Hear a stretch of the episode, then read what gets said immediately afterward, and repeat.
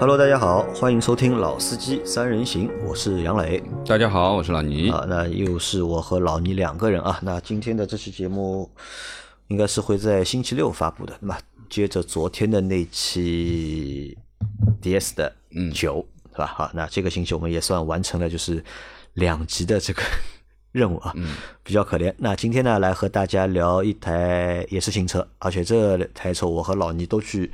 试驾过了，嗯，而且这台车不但算是一台新车，而且算是一台非常重磅的新车了吧？我觉得，因为对整一个就是中国的乘用车市场啊，就对整个乘用车市场可能不算一台重磅的车型，但是对整个中国的电动车市场，嗯。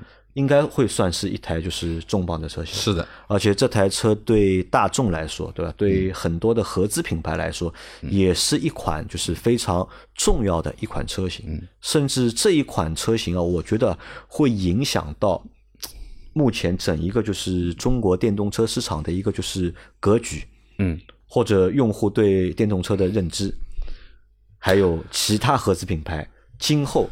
会出的那些电动车，呃，我是这样理解啊。对于这台车而言，其实呃，我们今天要聊的这个就是 ID.4，对吧？那么这台车其实作为传统车企大众，对吧？老牌的车企造的电动车，对不对？那么因为之前我们其实电动车里面，其实我们也试过了奔驰、宝马、奥迪，但是这些车都比较贵，对，离我们稍微远了一点啊。那么这台而是。在二十五万以内的，也就是说，现在主流的电动市场价格里面最具竞争力这个价格的一台车，而且它还是一台 SUV。那么，我觉得这台车的出现，其实对于我们说的这个呃现在的电动车市场里面这个 SUV，特别是纯电的这一块，其实是有一些震动的。那我相信，因为它的到来，可能有些厂家。会改变一些东西啊！我觉得随着这台车的到来啊，很多东西都会发生改变，就不光不不不单单是这个市场会被改变，对吧？或者会有所变化，包括很多用户啊对就是电动车的认知或者是理解，嗯，态度，嗯，都会发生。改变，因为这台车我们是在去年的广州车展，车展对吧？我们看到的是实车嘛？对对，当时是那个展做了一下，当时那个展台上是把一汽的和上汽两台就是 ID Four 都放在了一起，对吧？上汽的是叫 ID Four X，然后一汽大众是叫 ID Four Cross，Cross 对吧？那这两台车现在都已经。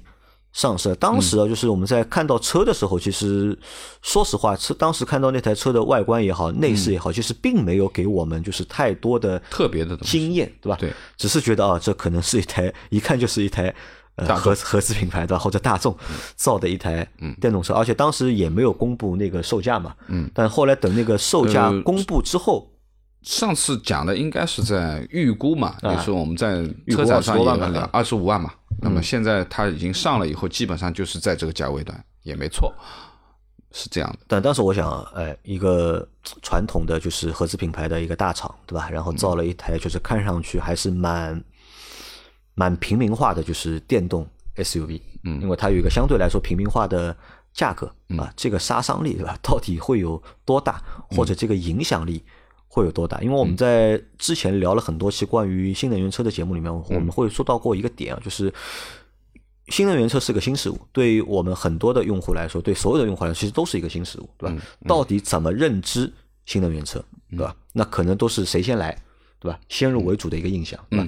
比如说特斯拉，特斯拉可能就是在所有的就是电动车品牌里面，它是一个。它是第一名嘛？嗯，标杆。他因为他标杆，因为为什么标杆呢？因为很多人都去拿它对比啊。它来的最早嘛，因为它来的最早，很多的就是我们所谓的很多的参数指标，对吧？其实都是照着它来的，由特斯拉开始的，对吧？我们去会去看一个车的续航到底有多少，对吧？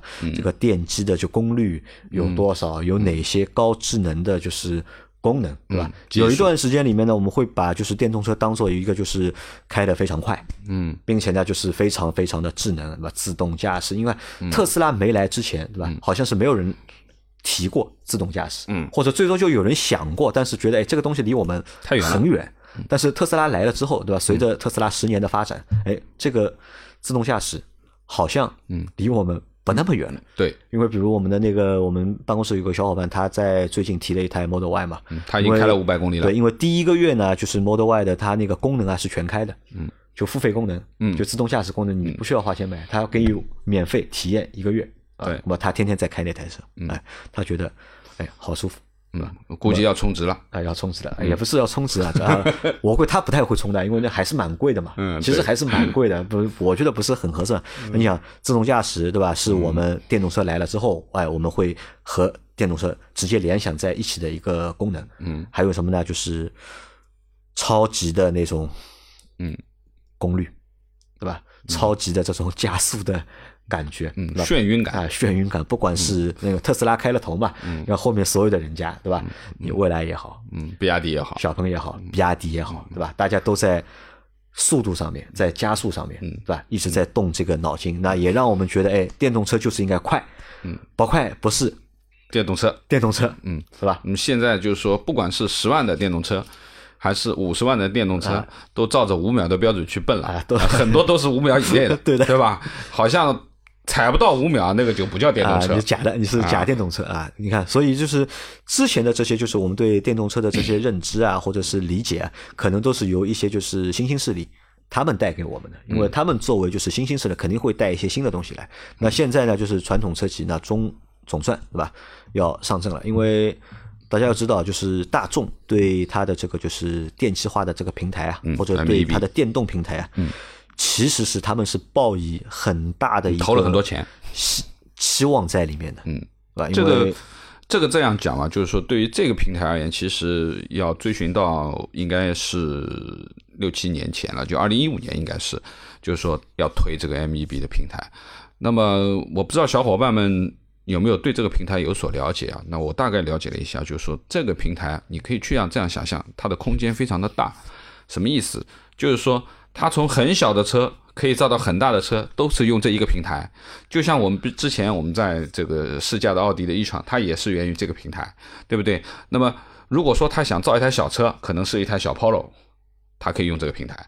但是他如果想造一台大车，也就是说大到什么呢？大到底级，比如说已经停产了的辉腾，它也能用这个平台。你你可想而知，就是在这样的尺寸空间之内，也就是说可能是一个三米多的小车。到一个五米多的大车，它中间都可以拉，那你也可以变 SUV，你也可以变轿车。那你想，这个空间很大，说明呢，就是说这个平台还是蛮厉害的，蛮厉害的一个平台。对，因为毕竟它是为了电动车而生的，它不是像我们之前啊，比如说老周在工作的那朗逸也好啊，或者说现在有很多油电的版本啊，包括呃这个途观啊，或者说那些都是油改电的嘛，都是原来在 MQB 平台上面改的东西。那么对于这样的一个。我们说有改电的一个一个东西，其实有先天的一些局限，就是第一个就是你肯定你只能拿掉了油箱空间来放电池，你没其他地方放，对吧？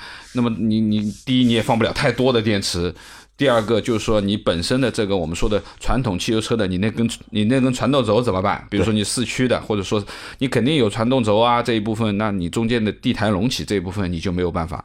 所以呢，对于纯电而言，就是说 MEB 平台而言，就它是完完全全电动化的一个平台。那么它的所有的空间，它的电池可以平铺在地板下面，它也可以全部铺，它也可以铺一半。就是说，同样一台车，它可以推两个版本，一个三百公里，一个五百公里的。那那个只要铺一半就够了，对不对？打个比方，那么这个其实就是说，它的这种变化的可能性非常大。一是变化嘛，二呢就是这也意味着，一旦就是他们的就是供应链，对吧？产品的就是开发成熟之后啊，可以。投产大量的就是纯电的车型。嗯，这台车据我所知会有十几款车型的预估，因为现在能看到，比如说 ID 三已经上了，对吧？ID 四马上推 ID 六，嗯，那么甚至于说，好像还有小跑车，好像还有小跑车。那么其实，呃，很多啊，很多很多的空间啊，未来会有更多的这个 ID 系列的车出来。有这个呢，会和什么有不一样？和那些就是新兴势力啊？可能就会不太一样，不太一样。因为新兴势力呢，主打就是小而美，对吧？可能车型不会很多，嗯，可能他就手上就两个车型或者三个车型，嗯，但是呢，就是做的比较好，可能。但是呢，对传统车企来说，哎，它可以一口气，对吧？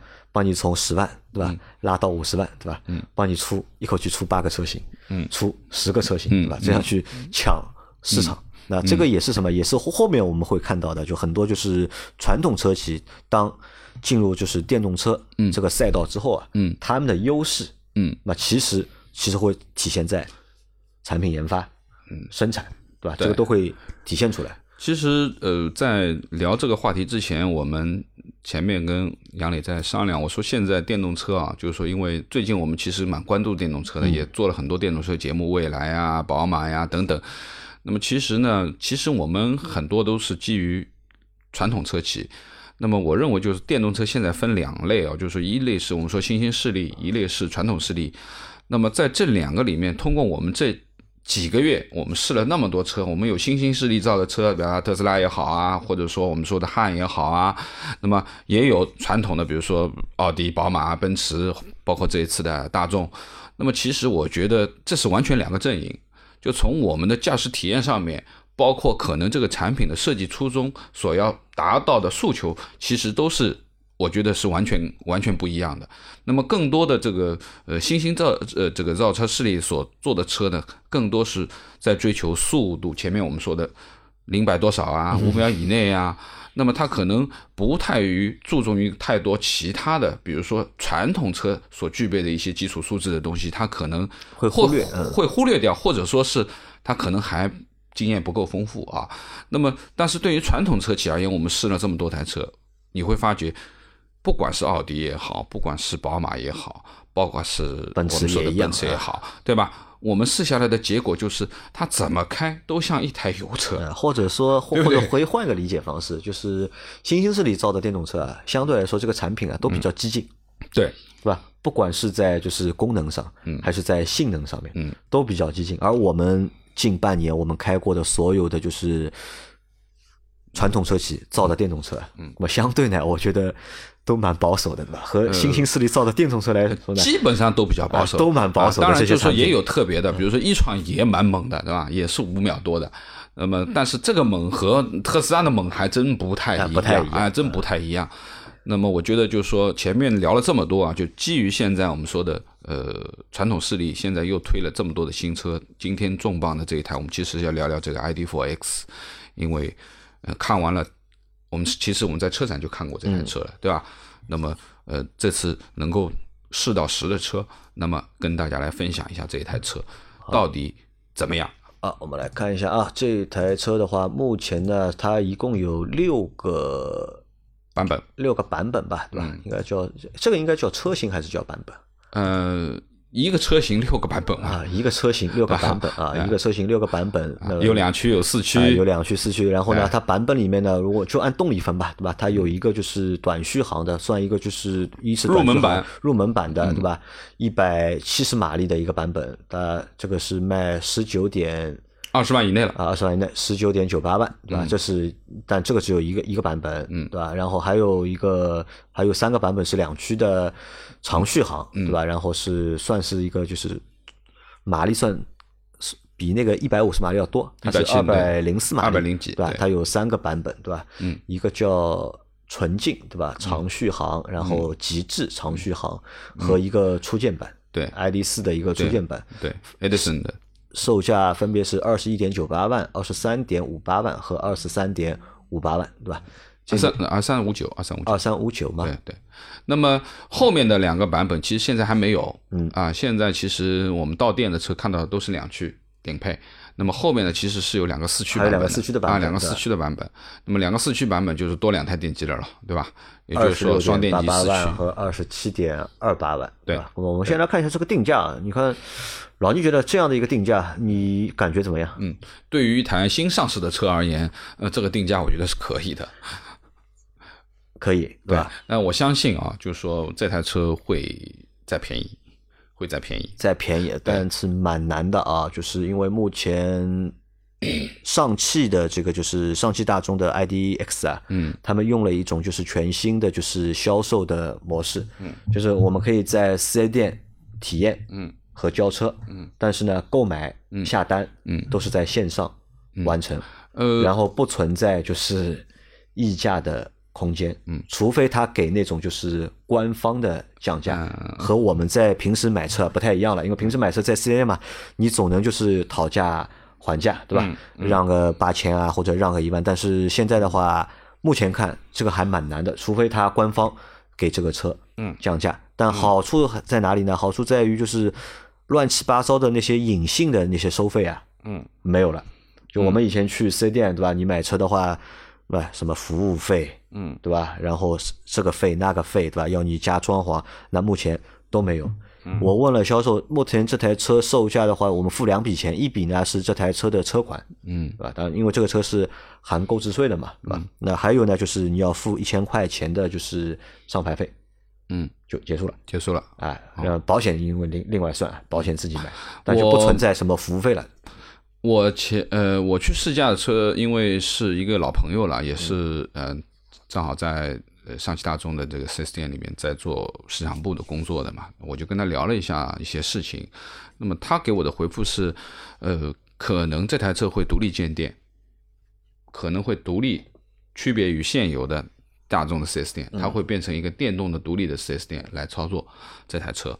那么现在其实呢，就是说原则上前面说了没有什么价格的优惠，但是呢，就是官方啊现在是有一个礼包的，就是它有就前面说的初见版和非初见版有两个礼包。那初见版是有一个十五重的一个礼啊，那么非初见版应该是十重的礼啊。我大概跟大家读一下吧，因为他把这个资料发给我，就是说你现在买这台车有哪些东西啊？第一个。呃，终身免费的车辆保养，但是对不起，首任车主。那我的理解就是很简单，你的这个所有的这个车辆维护和保养东西，你必须在 4S 店做，你不能断掉，你断掉肯定不会给你终身保的，对吧？这是一个这个电动车没有什么东西。嗯，我不知道，因为因为有一些东西，比如说可能还需要维护啊，它它应该是要换换一些那个的，呃，换一些这个。应该也有油液的，有一些，比如说呃冷却液啊，它会有的。那么这是第一个啊，第二个是一年的免费公共充电啊啊，送给你的，首任车主独享啊。好像是一个月两百度电吧，好像。对，那第三个是二十四期的一个呃零息的一个金融方案。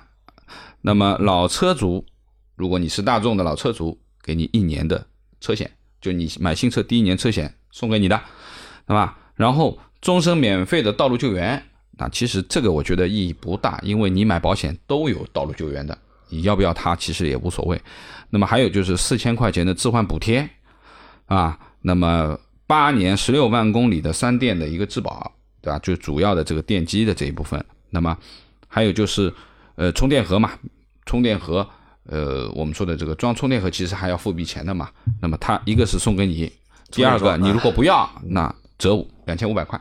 两千五百块，那么后续是什么呢？后续的是，比如说，呃，八年的免费的基础流量包，对吧？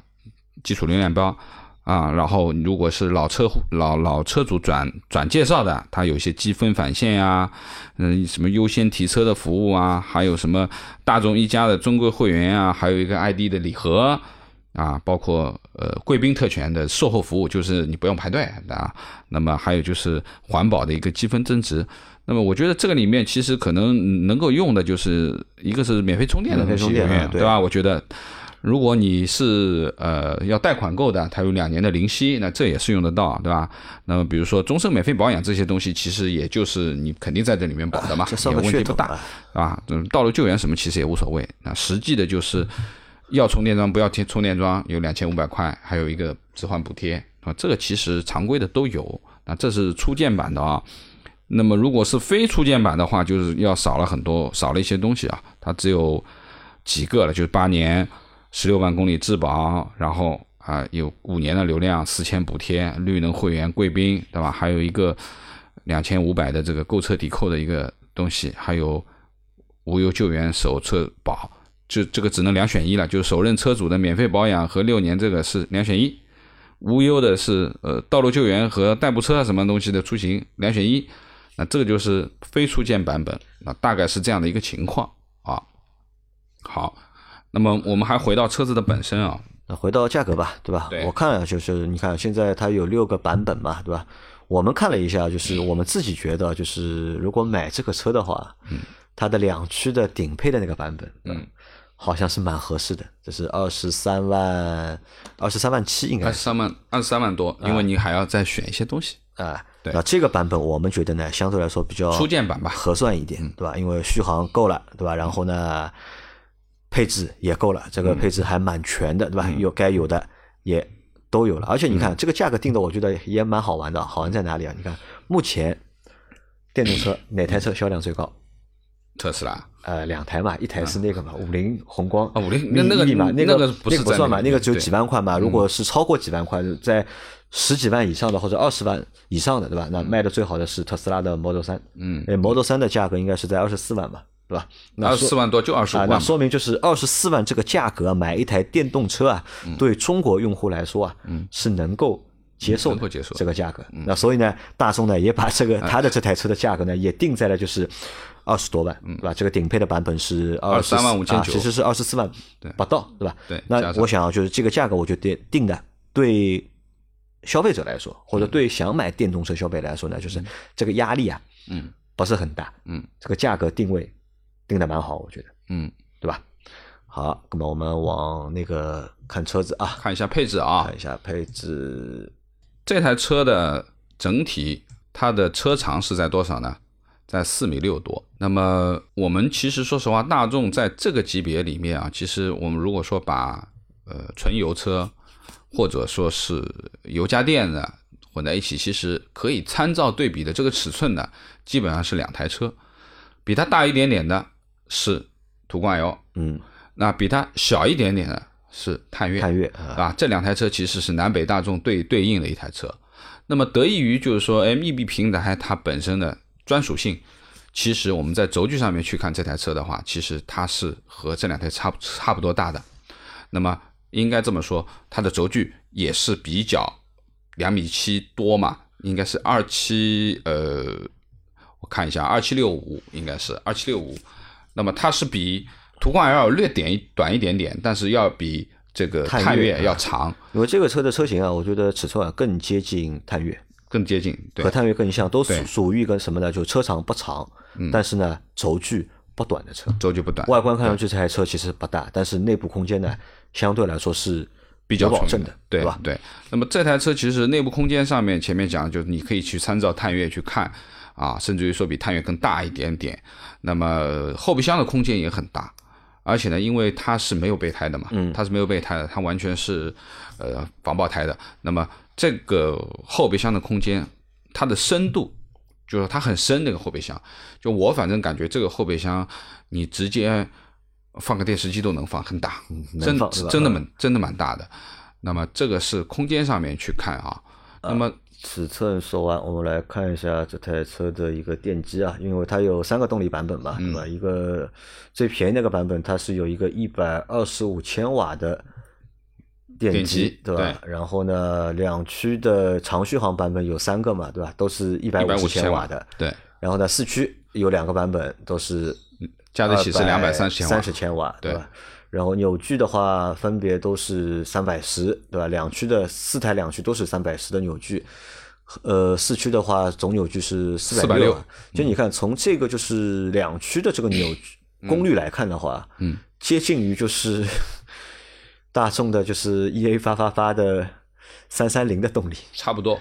对吧？也不算一个高功率，吧，？对因为你实际去开也是这样的感觉啊，就是说，呃，前面我我说了，就是这个车啊，就是说现在我们说的这个电车，特别是纯电这一块，其实两个取向嘛，一个是性能取向的，一个是长续航取向的。那么很显然，这台车一定是长续航选项的，因为它的现在标称的这个里程是五百五十公里。对，那五百五十公里的话呢，我从四 S 店的这个这个朋友这边了解到，就是如果你满电情况下，你的表显是超过五百五的，可以达到六百多，表显啊六百多，那也就意味着你真的能开五百公里啊。如果它是六百多的话，它你真的是可能在一个合理的工况下面，它是可以跑得到五百多公里的，或者说是四百五，我觉得没有没有什么太大的没有太大的问题。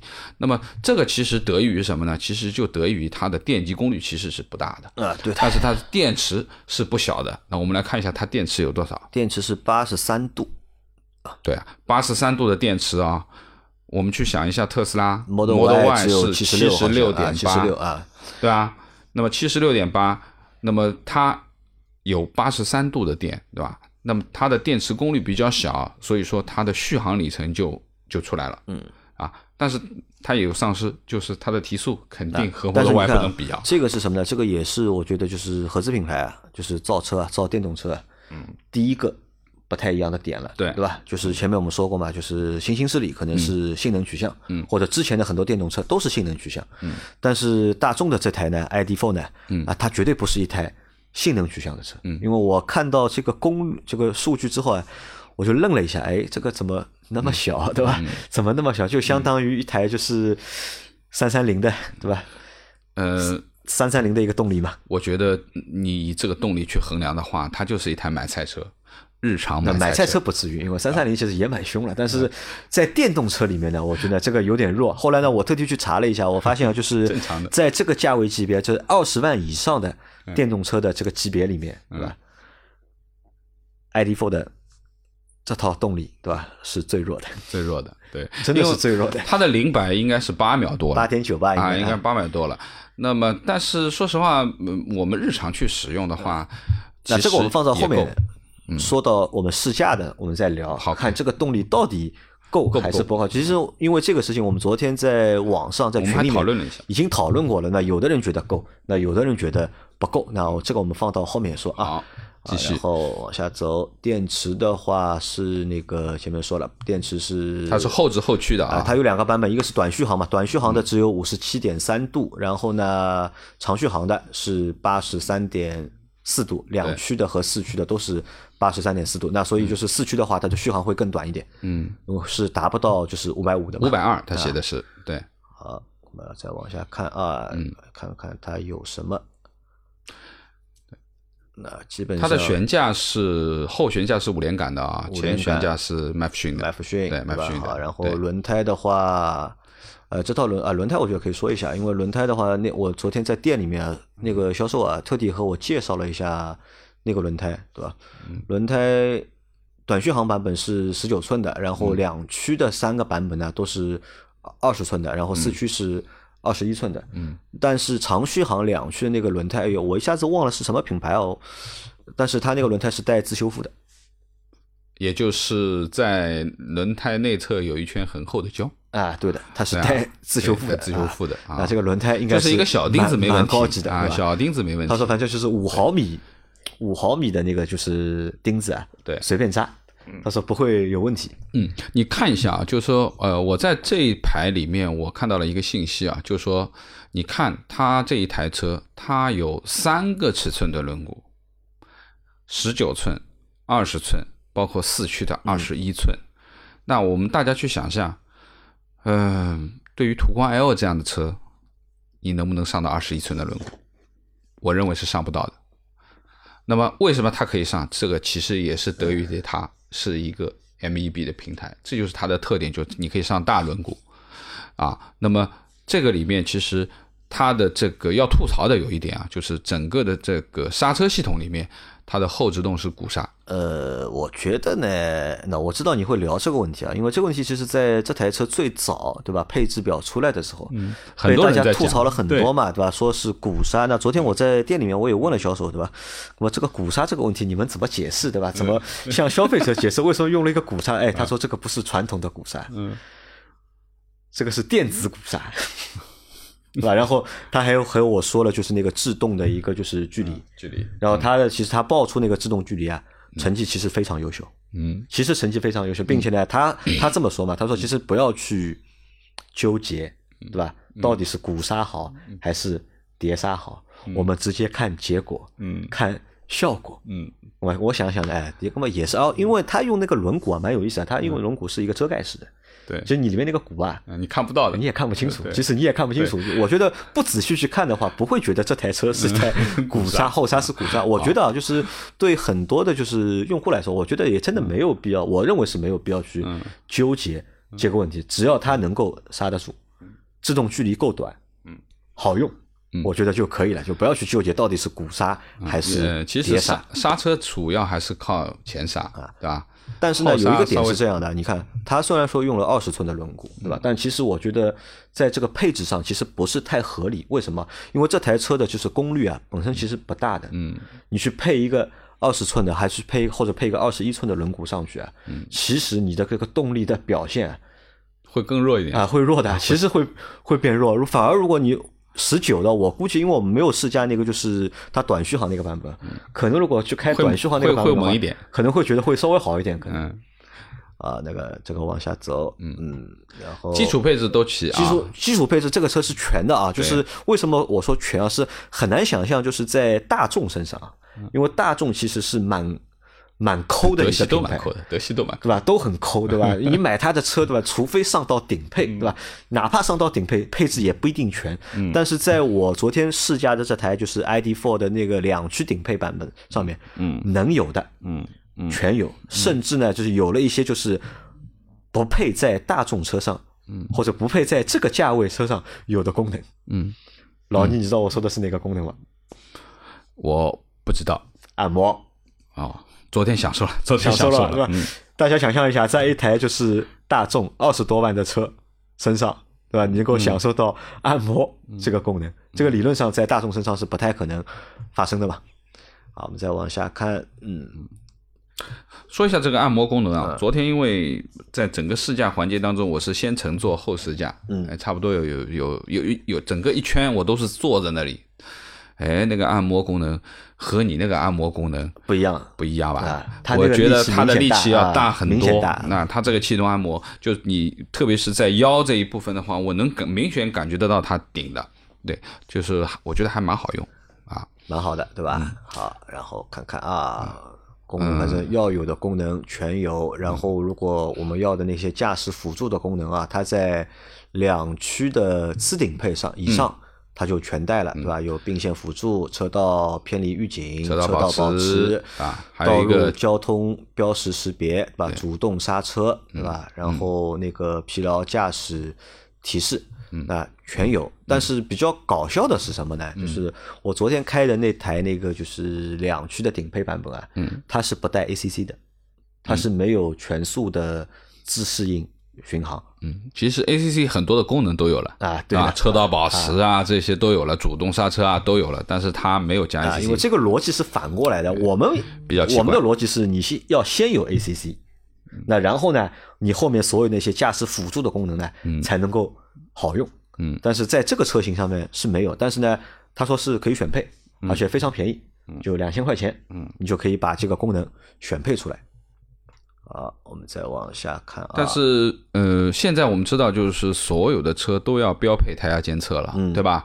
那么这台车也同样有胎压监测，但是对不起，这是一台间接式的啊，你是看不到实时胎压显示嘛，是吧？那我觉得这个有点吝啬了。你这个是槽点的，我觉得这个是对吧？你你都已经把主动安全的东西都这一堆东西加上去了，这个讲的不好听，只有百八十块钱的东西。但是老倪想一想，我们上次去开的那个八十万的一闯，对吧？嗯，也只有 胎压检测。没有胎压显示，所以这个逻辑很有点想不通啊。这个逻辑讲不通啊，那这个也是大众对吧？很奇怪的一个逻辑。嗯，好，好，我们继续往下，再往下看啊。定速巡航没呃，只有那个。然后它是不带天窗，但是天窗可以选它是一个全景天窗，就是不可开启的，整整个一块大玻璃啊，大玻璃。这这跟特斯拉 Model Y 是一样的，但是有一点区别，它有 Model Y 是没有遮阳帘的，它有自动的它有自动遮阳帘。那我觉得这个遮阳帘很重要啊，因为我今天我们录节目，我呃第一次看到这个李生的那台车，还让我坐了一下。他估计在下面大概已经扔了一点点时间了啊！我坐进去那个热哦，热的吧？真的是热，而且夏天到了，对吧？我已经跟他说了，我说你要去贴个膜，然后再加个遮阳帘，还是需要加的啊。虽然很多呃参数上面在讲我们这个玻璃多么多么的好，对吧？他说他这个玻璃是几层的，然后这个光线隔绝多少，紫外线隔绝多少，但是对不起，热还是热的。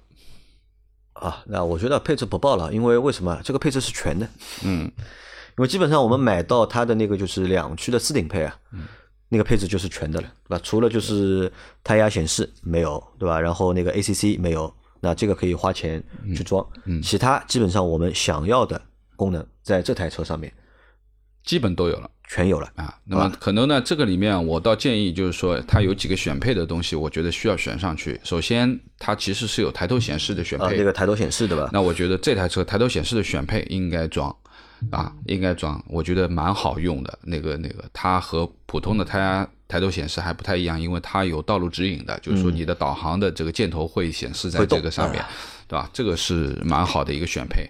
那么前面包括说了，如果说你觉得传统的这它它的这个全景没没不能开启的天窗有问题，你想要一个能开的，那可以选配，可以选配可开启的天窗，对吧？可开启天窗。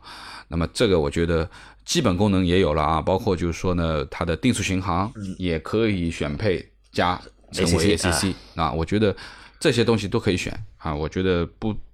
啊，也不贵，应该也不贵啊。好，那这个车的配置就聊到这里。好，我们来聊一聊，就是昨天就是试驾的那个，就是实际的感受吧。就是老倪，昨天你觉得这台车的内饰感觉怎么样？呃，我觉得内饰还是蛮炫酷的啊，就是说，呃，像大众吧，不太像大众吧，不太像大众，因为 传统的大众大家知道啊，非常枯燥无味的大众味啊，很多都是塑料感也比较强，对吧？那么。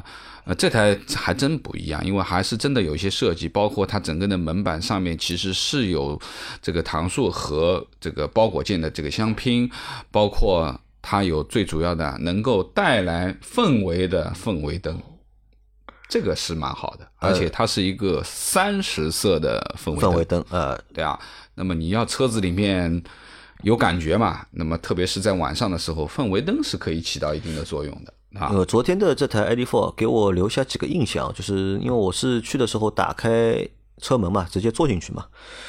呃，它内饰是一个就是类似于棕色、类似于黄色的这种内饰，对吧？一看就是非常的年轻，非常的动感。这个呢，和就是之前大众给我们的印象啊，完全是不一样的，对吧？里面有还有蛮多的就是小的细节或者是小的花样，在这套。在这台车的内饰里面，嗯，那这是第一个点。第二个点就老倪前面说到的，就是氛围灯，氛围灯还蛮多的嘞，嗯，对吧？里面分它它分了三层，它有上中下，嗯，它有三层，嗯，氛围灯。对，除了氛围灯之外，它的就是外面的车灯啊，嗯，它有很多就是 LED 的小的灯啊，就是有各种各样的，就是其实也类似于像氛围灯的这种感觉，嗯，我觉得也蛮好玩的，做一些造型啊，对的，蛮好玩的啊。好。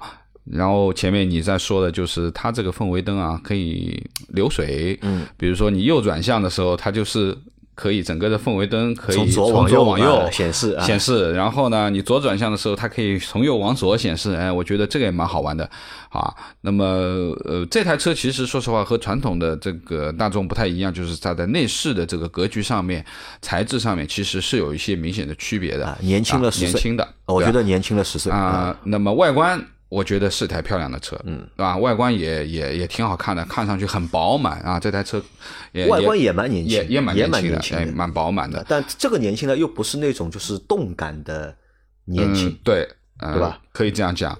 那么还有一个呢，就是这台车的这个操作的方法，就是它的排档是和其他所有的车都不一样。对的，呃，这个叫怀档吧？这个也不应该叫怀档。嗯，它这个位置是一个怀档的位置啊，但是它比较奇怪的就是说呢，它完全是一个小波的一个小波钮啊，小波块一样的。然后呢，呃，你其实你呃带着钥匙上车以后，你基本上你踩下刹车，它就完全就可以达到一个 standby 的状态。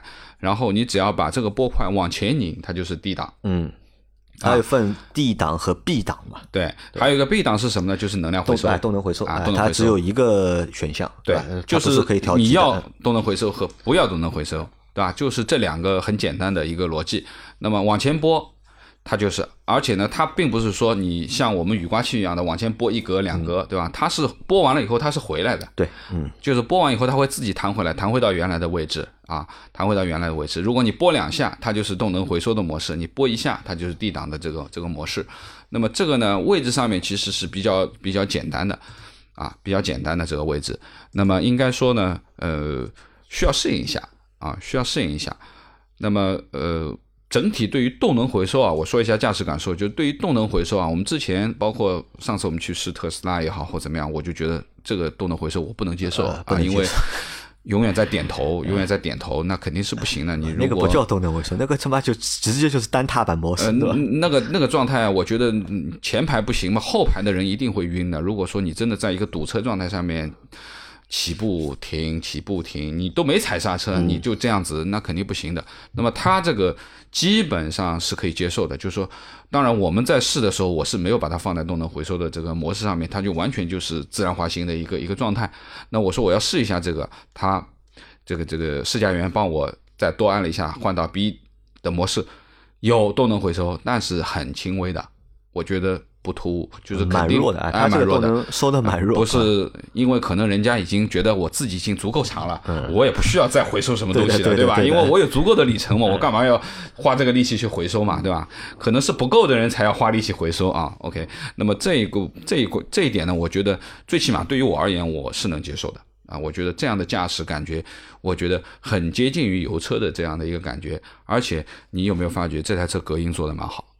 隔音还可以，我觉得还啊、可以。我我觉得肯定比传统大众好，因为这个隔音能明显，因为我去的这家店是靠近机场的，而且可以这么说，这个这个飞机。呃，不是说很高的位置啊，就是它的 4S 店就完完全全你都可能看到起落架的那个飞机就在它头头顶上过，声音是很响的，但是你升起波了以后，你是能感觉得到它中间还是有很大的隔音差的。那我觉得这个隔音，我觉得我可以接受的啊，我可以接受的。那么这个是呃静态部分的这个东西，包括呃驾驶起来的感觉，我觉得呃第一个蛮轻快啊，不是那种感觉很重，因为本身电扭力也足嘛。那么我那天再问你，我说这个车的加速感觉怎么样？你你给了我一个字嘛，肉肉对吧啊，那那是我不认为，我我我觉得这个车不肉啊。那么可能你从这个呃，我们说表格上看到的是八点九秒的一个加速，但是我们因为在试驾的这个限制啊，其实我基本上我只踩了一脚零到五十，不是零到一百。我觉得零到五十这个感觉要比 i 叉三好。要比 i 叉三好啊。因为那天我们在试 i 叉三的时候，老周上去踩了猛踩了一脚的，对吧？在过一个路口的时候，我感觉好像很弱，感觉不怎么行，对不对？但是这次我觉得好像，哎，我感觉比 i 叉三要好，是不是因为车子上没有老周这个分量呢啊，？有可能的，是不是有可能？嗯，但是我觉得还可以，就是说，我觉得呃，对于我而言，我说如果说它不是一台性能取向的车而言，正常的驾驶、日常的驾驶，你要超个车什么东西是没有问题的，我觉得。那我是这么看待啊这个问题，因为我为什么觉得这台车肉？因为我现在平时每天我都在开那个电车上下班吧，我那台就是威兰六啊，嗯。那个电机啊只有七十五千瓦，嗯。只有七十五千瓦，嗯，而昨天我去试驾那台车是一百五十千瓦，嗯，是吧？当然两台车重量也不一样，因为 ID.4 的它这个重量达到了两吨了应该是超过两吨的是，两两吨多一点点。但是明显就是我在开的过程当中，我觉得呃这台一百五十千瓦的电机没有我那台七十五千瓦的电机速度快。那是不是因为它限制了一些？没有呀，我而且我把它几个模式都试了，就是那个 D 档、B 档、运动模式，我全试了。除了运动模式呢，觉得可能稍微有那么一点点快，但是绝对没有那种就是电车给我们带来的哦这个不，不要用电车来衡量它。而且 而且这个电车我是什么？我就也不说就很快的那种啊，不是未来的那种嗯。四点几秒那种感觉，就是因为一般我们在开电车的过程当中啊，就第一脚下去啊，第一脚下去，啊多多少少都会有一点心悸的感觉。嗯，但昨天开那个 ID.4 啊，说实话就是完全没有，不管是坐在副驾驶还是坐在主驾驶，对吧？因为开了昨天，而且开时间还蛮长的，我大概绕了三圈了。嗯对吧？但是没有开出这样的感觉啊。但当然，这我在想啊，都因为我们昨天在讨论的时候，也有小伙伴说要开那么快干嘛？嗯，对吧？够用不就可以了嘛？嗯对吧？那么想想也对，对的。对吧？也对，我同意这个包括想法昨天晚上就是我们我和我另外小伙伴吃饭，嗯就我们吃夜宵嘛，那么我们在讨论买电车的事情嘛。嗯，那么他说他想买个快点的电车，对吧？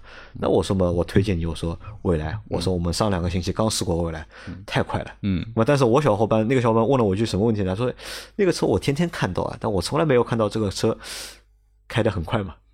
跟我说 它有道路啊，我说道路不允许啊，对吧？道路情况不允许嘛。所以啊，那可能的确是啊，你看，虽然说电动车都很快，但是我们真的能够在日常的这个就生活过程当中啊，踩出五秒、四秒吗？啊，对的，这个其实也踩不出啊，我觉得也没有没必要也没有太大的意义。但是呢，在这里呢，又有一个新的点了，是什么呢？你看这台车的就是外观内饰，其实都是非常适合年轻用户的，嗯对吧？和之前大众给我们的感觉，嗯呃，不一样了。嗯因为大众之前对吧，很多车不管是途观也好，朗逸也好，对吧？多多少少都觉得老气，对吧？年轻的用户，你们二十多岁小伙子买途观的，对吧？买朗逸的很少很少，嗯，对吧？但这个车 ID.4 呢，我觉得完全是能够让二十多岁的小伙、年轻小伙子们，对吧？嗯年轻用户去选择的。选择的但是呢，这套动力总成呢，这个动力感受呢，嗯哎，好像年轻的小伙伴们呢，我觉得不一定会喜欢。嗯。这个我在开了那个车昨天开了三圈之后，我第一个反应是什么？嗯，因为我妈不是一直想要吵着要换那个 Model 三嘛，嗯，我觉得 Model 三不适合我嘛，嗯。我觉得这个车适合我，蛮好的，呃，这个车蛮好的，哎，配置高，嗯。对吧？功能全，对吧？坐着也舒服，嗯，并且呢，这个车开的其实不是很快。对，那么对他们年纪大的人来说呢，我觉得操控啊，嗯，我觉得应该是没有什么太大问题。大众要骂死你了。为什么？如果他造这个车是卖给你妈这样子，肯定要骂死你了，这肯定不对哎，我告诉你，这个也是什么？我为什么说就是 ID.4 这台车啊会改变就是电动中国电动车市场这个格局啊？嗯其实也是这个点。为什么我这么说？嗯，其实你看现在能够接受电动车的大多数还是年轻人，嗯，对吧？嗯，比较年轻的人，或者是对新事物啊。比较感兴趣的用户，嗯，对吧？会接受电动车程度会高一点，嗯，但是类似于就是我父母那种年纪的，或者是年纪比我父母小，因为我父母都六十多了嘛，对吧？你说五十多岁的用户，对吧？嗯，你问有多少能是能够接受电动车的？嗯，我觉得很少，不多，肯定没有年纪轻的用户多。嗯，那他们不接受的原因是什么？我觉得无非就两点，第一点就是对这个产品不信赖，因为新东新东西嘛，对吧？那么他们不信赖。第二呢，就是对品牌不信赖。嗯。呃，你之前出的所有的品牌，你蔚来也好，特斯拉也好，嗯对吧？很多年纪大的用户啊，可能不了解，嗯不知道，嗯啊，他们大家大家会觉得汽车这个东西要讲要买大厂的东西，对吧？哎，大众，嗯你妈之前买了是大众，大众呀，我妈现在就是所以让她换个大众是可以接受的啊。这个就像你上次提的问题，呃，你说你妈妈想买一台特斯拉，然后你把特斯拉 logo 给你妈看，你妈妈也不认识，对不对？车型她不认识，logo 她认识，就是车型不认识，哪台哪台是特斯拉的 Model 三，她不知道，搞不清楚 OK，啊那我我倒是这样去认为啊。首先就是杨磊一点定义，我觉得是我同意的，就是这是一台年轻人的车，因为它的内饰啊、氛围啊这种感觉东西都是调调的东西，应该是年轻人喜欢的。看上去像年轻人，但是那个动力肯定不是年轻人。但是呢，说实话，呃，动力的要求，呃，我我认为不一定不适合年轻人，而是不适合那些热血的年轻人。就是如果说你是要追求极致的动力加速这种肾上腺素分泌的感觉的，完了，那这台车肯定不是你的菜，你就不要选它了。但是如果说你是一个传统，呃，比如说你从呃，比如说你买了一台自吸的车，啊，比如说我们说的常规的，我们说家用车吧，十万到十五万之间，对吧？你买过呃卡罗拉也好，或者说呃尼桑的这个这个轩逸也好，或者说朗逸也好，那你你在用过，比如说最基本的 1.4T 也好，或者说2.0自吸也好，这些动力的状态下面，你再去试这台车，我认为你一定会接受它的，因为这台车的这个动力肯定比它强。但你这个是耍流氓，为什么？你拿十万块钱的，我说嘛，就是对吧？车去和二十多万的我不是说比较，十万二十万的问题，我只是说驾驶感受，嗯就是说这样类型的这种驾驶感受，就是说，比如说偏向于呃自自吸，嗯偏向于传统燃油车的这种驾驶感受和基础的提速的，对不对？那么你换这台车，你会觉得哎提速还是可以的，挺好的。那换个比方讲起来，如果说我们说以二十万举例，两点零 T 低功，啊，也就是这样子。对啊，我觉得和它差不多，嗯，有什么有什么区别呢？就是说你喜欢这样的，就是你能够接受这样的这种加速的，基本上七秒八秒这样的加速的，日常你又喜欢这种驾驶感受的，不喜欢眩晕的，就像你上次去试蔚来，你说，哎呀，我我一脚踩到底啊，感觉要死掉了，对吧？这个这个这种很炫的、很晕的这种感觉，你不喜欢这种的，那我觉得你可以选它，没有任何的问题啊。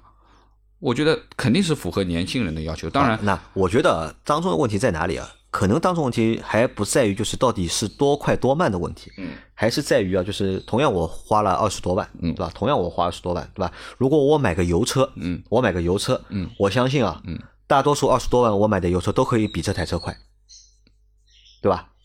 不一定。呃，大多数情况下我买的油车都会比这台 ID.4 要快。嗯不一定，如果我买电车，嗯，也都比它快。我觉得这是一个很尴尬的一个点。那那你你举例子给我听，哪台二十多万的车没有它快？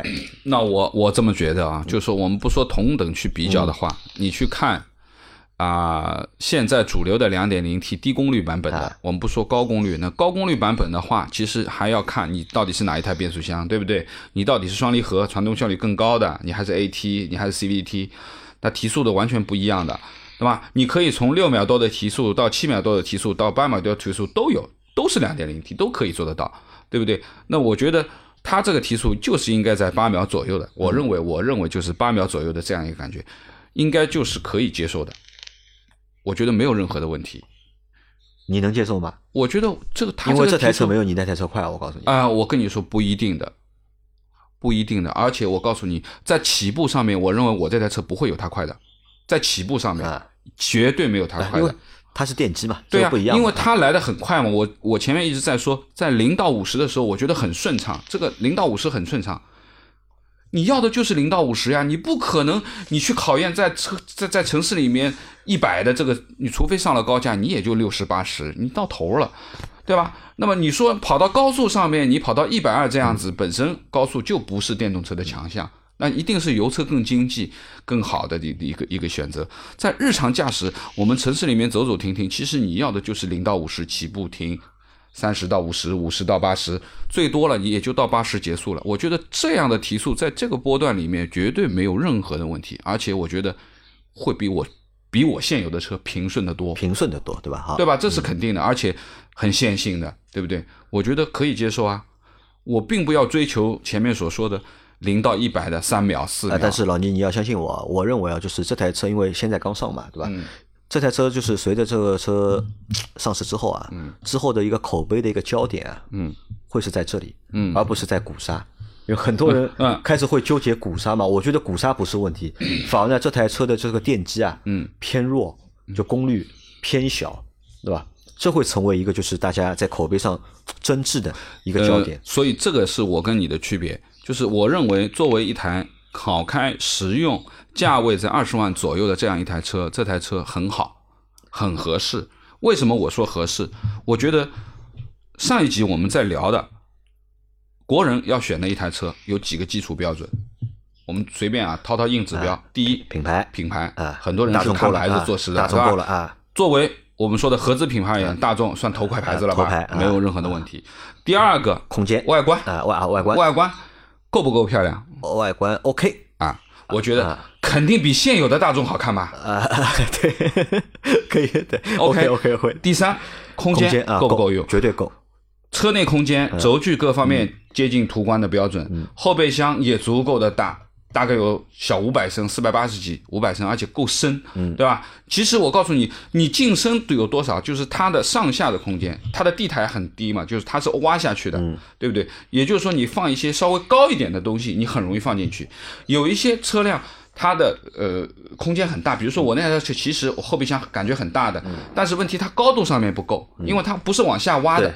那你很多很高的物件你放进去的时候，你会发觉你的后门盖不了，啊，这是一个问题。所以这一部分我觉得空间它又是 OK 的。嗯，最重要的一点来了啊，价格对吧？不是的，续航够不够？续航啊，续航 肯定够啊，肯定。如果按照它现在的这个标准，前面我们统一的这个意见，五百公里乃至四百五十公里妥妥的这个续航而言，肯定打掉现有基础这个价位段的，呃没问题了。啊，这个我承认啊，因为为什么我这么说啊？因为这台车，因为它首先它的那个电池有八十三度，对吧？然后再加上它它的这个电机能耗又不大啊，这个电机功率不大，所以它的能耗五百公里哦。哦，对吧？不会高，因为我有一个经验，因为我们在我在前几个月嘛，就经常去试驾一些就是电动车，那他们都会把那个车啊直接扔给我嘛，嗯我会开个两天三天嘛，比如说像那个 Polestar 嗯对吧？还有那个沃尔沃的那个 S 呃四零叉 C X Charge 的嗯版本，X C 四对吧零对？X Charge 的版本，然后那些车呢，其实你看啊，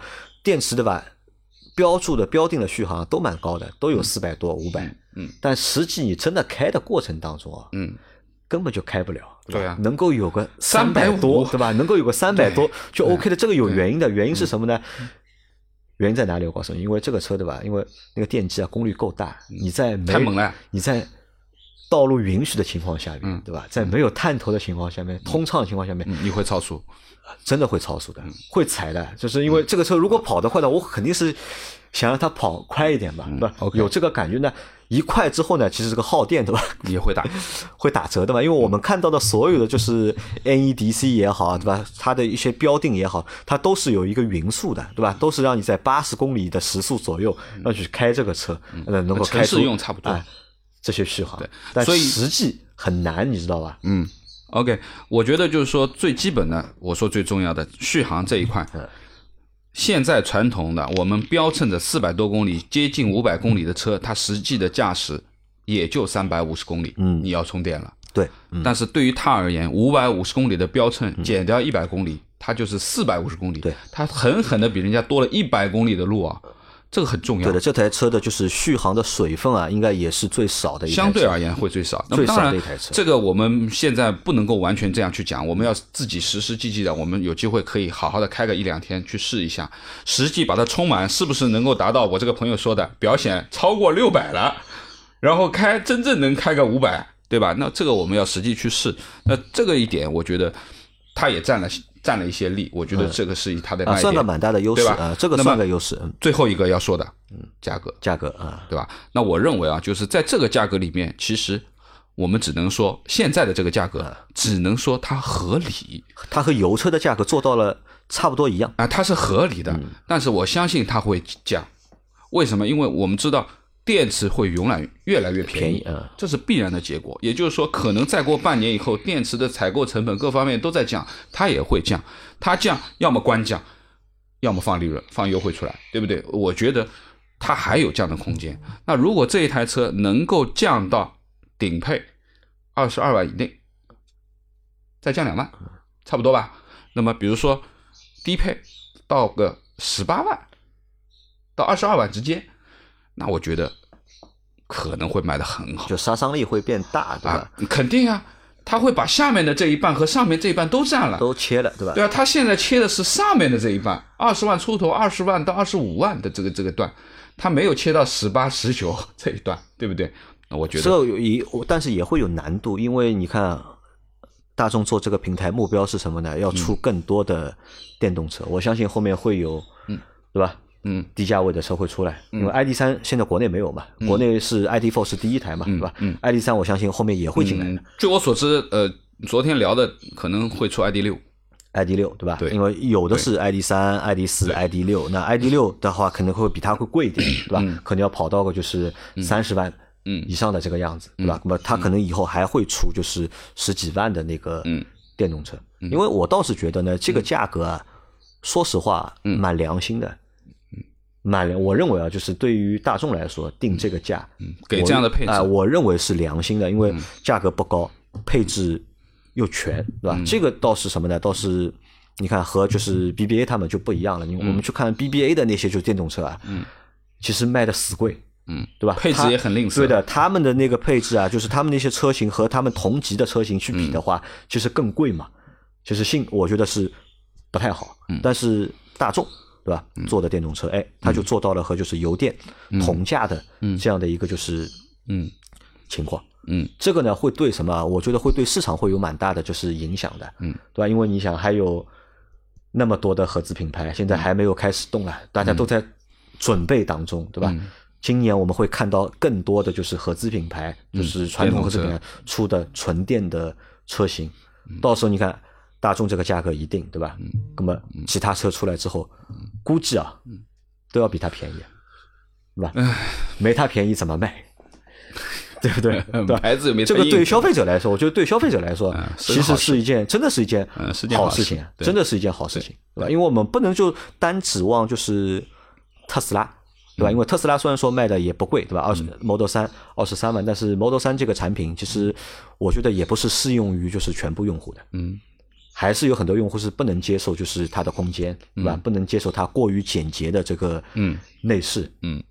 对吧？还是就是很多的用户，我们还是需要一台就是更像燃油车，用起来更像燃油车的一台，就是就也就是说，电动这样讲吧，就是基于大众本身自己的这个能力和这个品牌，那么这样的一台电动车，从配置角度讲，从现在定的价位角度讲，包括我们实际开下来的感受讲，都是符合这个标准的。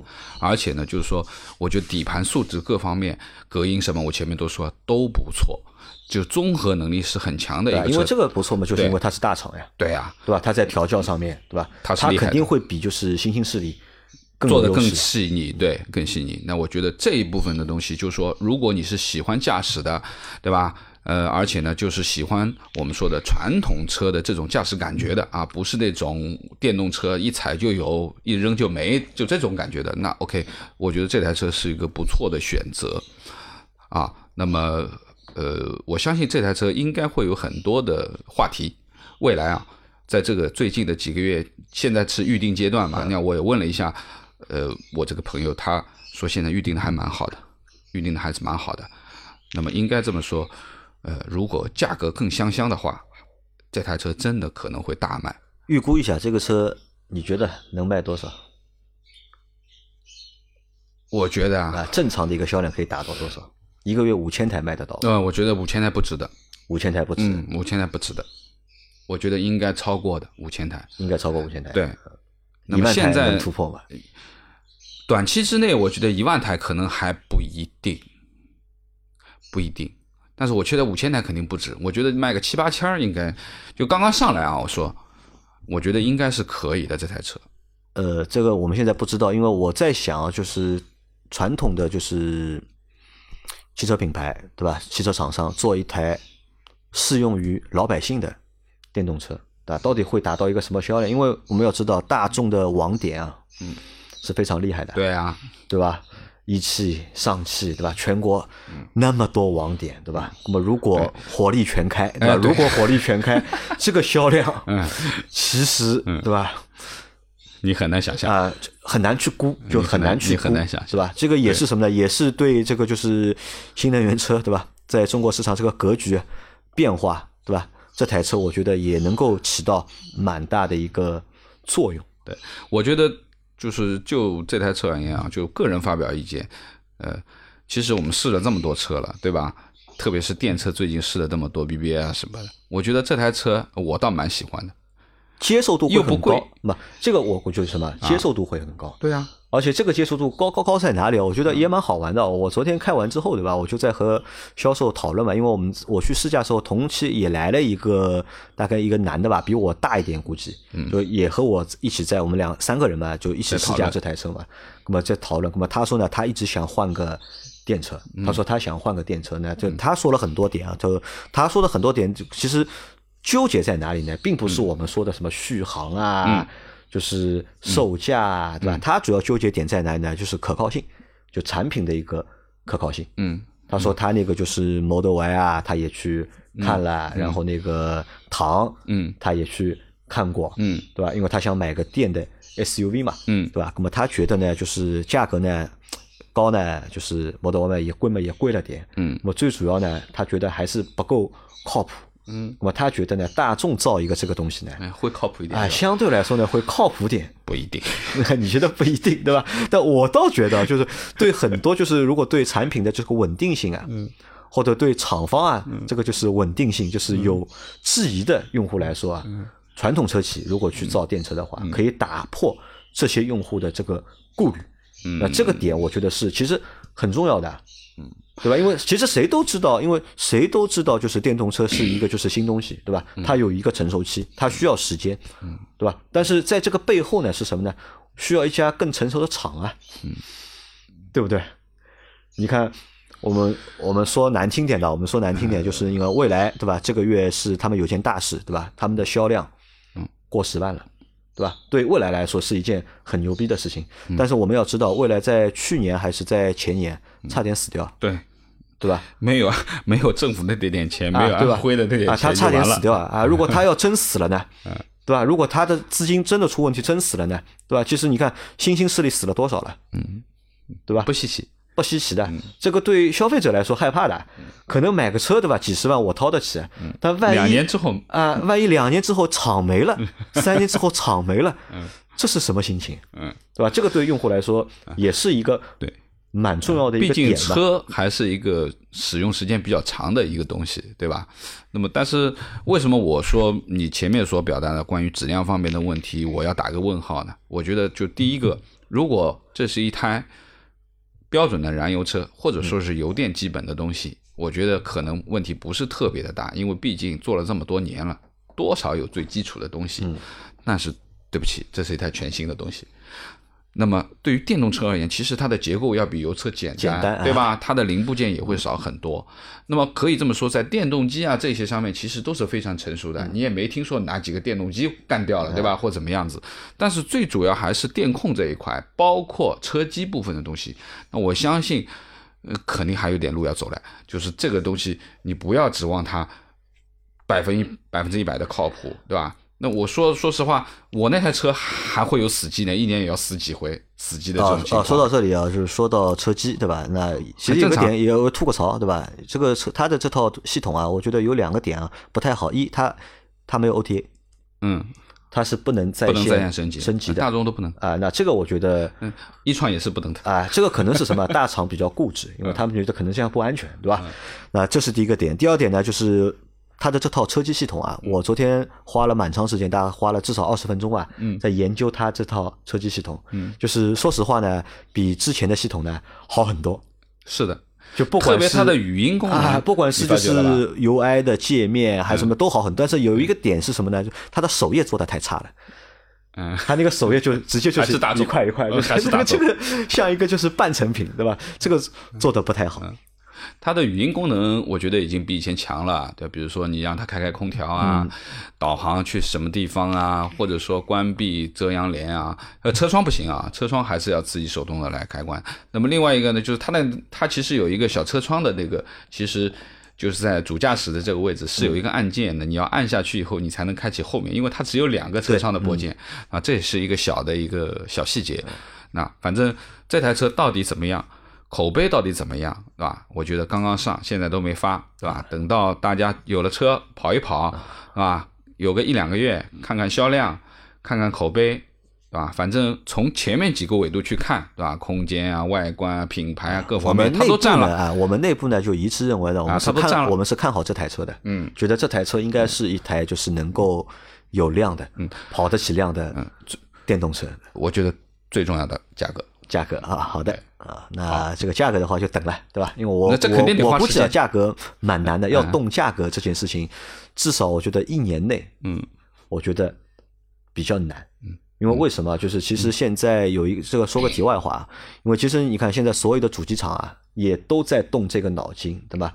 怎么样就是定价系统，对吧？或者是销售他们的销售方式啊，都想发生改变，对吧？都想把价格定死，不要再去减价减，因为其实减价降价，对吧？对品牌的伤害啊，其实是很大的。包括现在这次就是 ID4 的它这个销售方式，在上海的这个销售方式啊，它是由就是四 S 店。作为一个就是试车、交车的场地，然后定呢都是在线上定，嗯。因为这套方式呢后面也可能会用在上汽奥迪身上，嗯，可能呢会拿 ID4 啊这个销售啊先来做这个试验，哦。跑跑看跑得起来吧，对吧？因为所以如果是这样的一个大的前提下面，这个车 要发生价格的变化，我觉得真的会比较难。